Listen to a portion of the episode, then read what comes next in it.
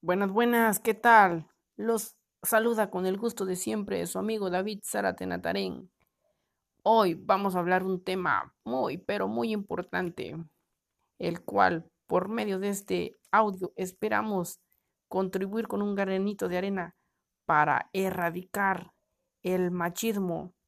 Así que sin más, sin menos, arrancamos. Bueno, como comentaba, el machismo ha sido un problema que ha venido arrasando con nuestras comunidades, sobre todo en las rurales, aunque también es visto en, en las zonas urbanas. Esta problemática aún se sigue viendo en pleno siglo XXI. Aún seguimos siendo testigos de desigualdad, inequidad, sobre todo porque nosotros mismos somos los causantes de este problema. Y lo peor de todo es que a veces las propias mujeres son partícipes de esta problemática. Eh, me gustaría también compartir algunas, algunas frases que hemos escuchado, incluso nosotros mismos las hemos dicho en alguna ocasión, quizás por ignorancia o porque no nos ponemos a pensar en cómo denigramos al sexo femenino. Así que, sin más, sin menos, aquí les van algunas frases machistas. Número uno, peleas como vieja. Número dos, mujer tenías que ser. Número tres, los hombres no lloran, solo las viejas. Además de bonita, inteligente. Niña, el último. En fin, la lista sigue y sigue y sigue. Amiguito, si tú sabes alguna alguna frase machista, no dudes en enviarnos alguna o si puedes evitar decirlas, pues mucho que mejor. En mi experiencia como líder comunitario en comunidades rurales, he sido testigo de algunas cosas bastante vergonzosas. Eh, la manera en cómo algunos hombres catalogan a la mujer como el sexo débil, como que si el hombre fuera superior, y en fin, una serie de, de, cosas que lastiman la integridad de, de, una mujer. Y lo peor o lo que no me gusta es que ellas mismas son quienes permiten, permiten que, que se lleve a cabo esta problemática, que siga avanzando, que se siga transmitiendo de generación en generación, a veces porque se apegan tanto a su religión y perdón por, por meter esto, pero así es. He sido testigo de, de muchas cosas, de cómo se permiten manipular. Bueno, para ello me gustaría compartir otro listado, pero ahora de, del manda, de los diez mandamientos del cristiano machista. Así que comenzamos. Número uno. La mujer es la ayuda idónea para él significa que la mujer es la que hace todo. Número 2. La mujer sabia edifica su casa. Para él, la mujer es la única culpable de que todo marche mal. Número 3. La mujer debe sujetarse al marido. Para él, implica que la mujer debe hacer todo sin dar sugerencia. Número 4. La mujer no debe negarse al marido. Para él significa que la mujer nunca puede estar indispuesta. Número 5. La mujer debe ser virtuosa. Para él, la mujer es la que tiene que funcionar. Número 6. La mujer fue hecha por causa del hombre. Para él, la mujer es la que tiene que atender al otro. La casada debe agradar a su marido. Para él, la mujer es la que tiene que buscar agradar a su marido. Número 8. La mujer dolores parirá. Para él significa que también tiene que criar a los niños. Número 9. La mujer no debe usar vestidos ostentosos. Significa que no debe comprarle ropa cara o de calidad. Y número 10.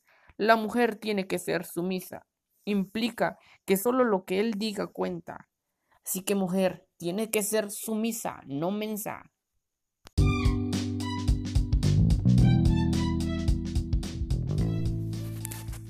Estimada audiencia, eh, me gustaría hacerles una pregunta. Mm, si ustedes fueran mujeres, bueno, exclusivamente va para los hombres. Hombres, si ustedes fueran mujeres, eh, ¿cómo les gustaría que los trataran? ¿Les gustaría tener las mismas oportunidades, los mismos derechos? Claro que sí, ¿verdad? La respuesta es obvia. Entonces, por esto, eh, quiero invitar niños, invitar a los jóvenes, a los adultos, a todo aquel que ha sido testigo de algún abuso e incluso que ha propiciado esto, que ha fomentado el abuso, la violencia de género, que nos pongamos en sus zapatos de, de las mujeres. Nosotros no somos nada sin ellas, ellas nos hacen feliz, nos hacen reír. Recordemos que todos nacemos de, de una mujer y esa mujer se merece respeto, se merece amor, cuidado. Entonces, los invito, los exhorto a que le echemos muchas ganas, a que seamos un ejemplo, a que nos amemos. Somos seres iguales, somos seres racionales, pensamos, recibimos una educación, así que no la desaprovechemos.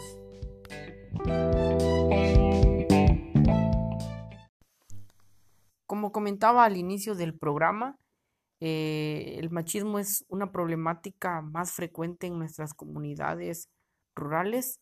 Es por ello que he ido la participación de un gran amigo al quien yo estimo mucho y claro que su aportación será de gran utilidad para evidenciar, exponernos la experiencia que ha tenido en, comunidad, en su vida. Eh, así que sin más, sin menos, Adrián, coméntanos cómo te ha ido en, la comunidad en la que prestas tu servicio social, eh, cómo se vive el machismo en tu comunidad. Muchas gracias David por haberme invitado a, tu programa. Pues este para mí es un gusto poder aportar este lo que he vivido durante los años de servicio que he prestado en la comunidad, la cual se llama Gracias a Dios y pues en ello he notado este las expresiones o el machismo que se vive en la comunidad.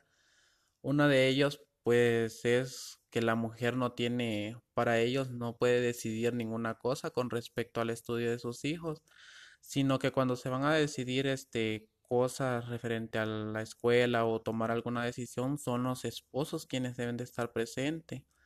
Las mujeres son las que acarrean la leña, cuidan al niño, realizan los quehaceres de las casas e incluso llegan a hacer labores del campo. Muy bien, Adrián. Eh, en tu respuesta nos mencionas que las mujeres tienen poca participación en el ámbito educativo de sus hijos y me imagino que también en las decisiones con respecto a la, comunidad. Eh, me gustaría saber, tú como líder comunitario, eh, cómo has contribuido para disminuir el machismo tanto en el aula como en la comunidad. A ver, cuéntanos, Adrián. Pues mira, déjate cuento. en el aula de clases, pues se vivía la problemática de que los alumnos, este, varones, pues discriminaban mucho a las mujeres e incluso a fuerzas en los juegos, actividades que se realizaban, ellos, este, no les gustaba que las niñas jugaran con ellos en cuanto a fútbol o otras actividades, también como lo era en la hora de realizar el aseo de, de nuestra aula. Ellos preferían sacar el mobiliario con tal de no, no barrer, no trapear. ¿Por qué? Porque decían ellos que eso era de viejas, que ellos no realizarían esas actividades, eh, ja, me voy a volver este, vieja, era una de las expresiones que ellos utilizaban. O decían, no, déjalo a ella que lo haga, ella es mujer, que ella lo haga porque ella debe de aprender a hacer el oficio. Esas eran las expresiones que utilizaban. Pero ya relacionándome más con los padres de familia, pues este logré entender su comportamiento de que no eran ellos quienes este decían esas frases o no eran ellos quienes solos aprendieron a expresarse de esa manera, sino que tiene mucho la influencia en los padres de familia que hay en la, en la comunidad, ya que ellos este, son muy machistas, en las reuniones no les gusta que que sus esposas participen. E incluso eso lo tomé como una barrera, pues, a la hora de realizar los talleres, ya que tuve que implementar actividades que se relacionaran con el machismo para que para este eliminar o destruir esa barrera y así los padres fueran más conscientes. Una de las actividades que realizamos fue una obra de teatro sobre el maltrato familiar con tal de que los padres y madres de familia vieran qué tanto afectaba el ser machista a sus hijos y cómo iba creando una reacción en cadena. Bueno, estimada audiencia, vamos a hacer un pequeño paréntesis con la entrevista, así que vamos a mandarles una bonita rola de Anet Moreno. Ya ven que estamos en contra del machismo, así que esta bonita canción esperemos y les guste. Así que suéltala.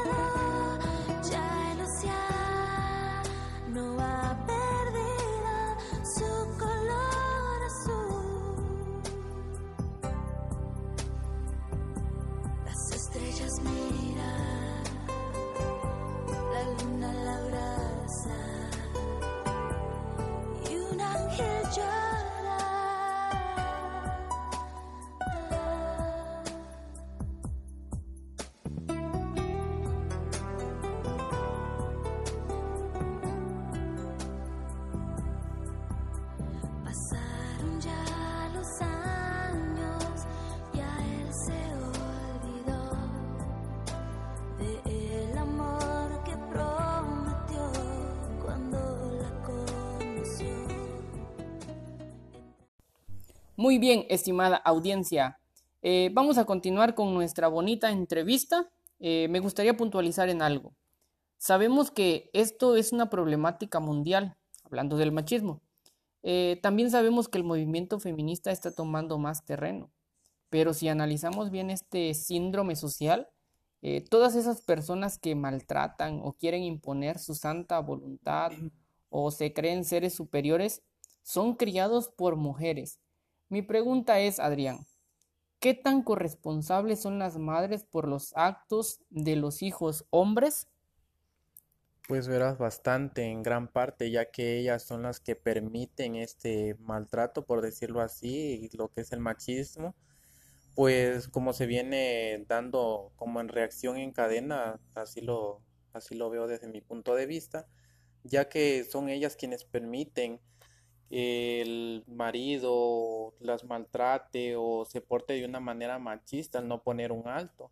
Esto repercute mucho en los hijos, ya que sus padres son los que dan el ejemplo de los actos que ellos realizan y pues de esta manera ellos este les marca mucho los actos que realizan en cuanto al machismo y ellos después lo practican de una manera irreversible que marca de por vida, de generación en generación, hasta no generar conciencia para poder realizar un cambio.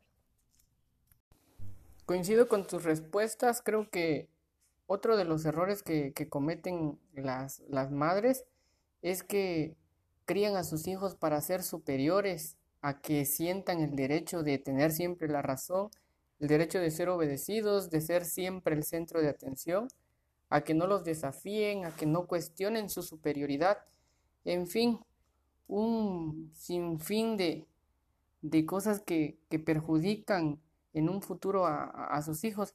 Ellas quizás lo hacen con la intención de que no les falte nada o por mostrar amor, pero inconscientemente lo que están haciendo es causarle daño a nuestra sociedad, porque con el tiempo eh, los mismos actos que ven en sus casas, pues al llegar a la, etapa de formar una familia, vuelven a repetir. Esa es la versión cadena, como bien mencionabas. Bueno, eh, ya para ir finalizando, Adrián, me gustaría que me respondieras una última pregunta. ¿Tú crees que la violencia de género únicamente es violencia física o se representa de otra manera? Pues bien, en mi punto de vista sí creo que se representa de otra manera, ya que repercuten en la manera del comportamiento de las personas. En mi caso tuve dos experiencias con, con miembros de la comunidad, una donde un esposo tiene dos esposas, hasta, hasta eso, y este, pero a una de ellas, este, la lleva donde, donde él quiere, a trabajar al campo e incluso la lleva cuando va a consumir bebidas alcohólicas. Otro de los casos que me tocó presenciar fue de, de que un padre de familia pues este golpeó a una a su esposa únicamente porque su hijo estaba llorando. Y al no poder ver que su hijo estaba llorando, pues su reacción fue esta, golpear a, a su esposa. Bueno, a manera de conclusión, el machismo no únicamente presenta eh, daños psicológicos, sino que también físicos. El daño verbal ocasiona muchos daños, sobre todo en, los niños, quienes ya se van creando con, con esa malicia y pues qué mal, ¿no? Qué mal plan que, los padres, que las madres de familia, que nuestra sociedad eh, no tome cartas en, en el asunto verdaderamente ante esta problemática. Eh, pues nos estamos ya casi despidiendo. Únicamente tenemos pendiente una pequeña historia en la cual pretendemos eh, hacerles ver qué tipo de, familia es en la, que, en la que nos encontramos, si es disfuncional, si es una familia buena o qué, de qué mal padecemos. Entonces, eh, nos vamos ahorita con, con esta pequeña historia. El largo curso en la escuela de arañas había terminado. Por fin las jóvenes arañas estaban listas para salir en busca de su nuevo hogar. Mientras preparaban la expedición, los maestros repetían la norma básica una y otra vez. Buscad una familia con ambiente de igualdad.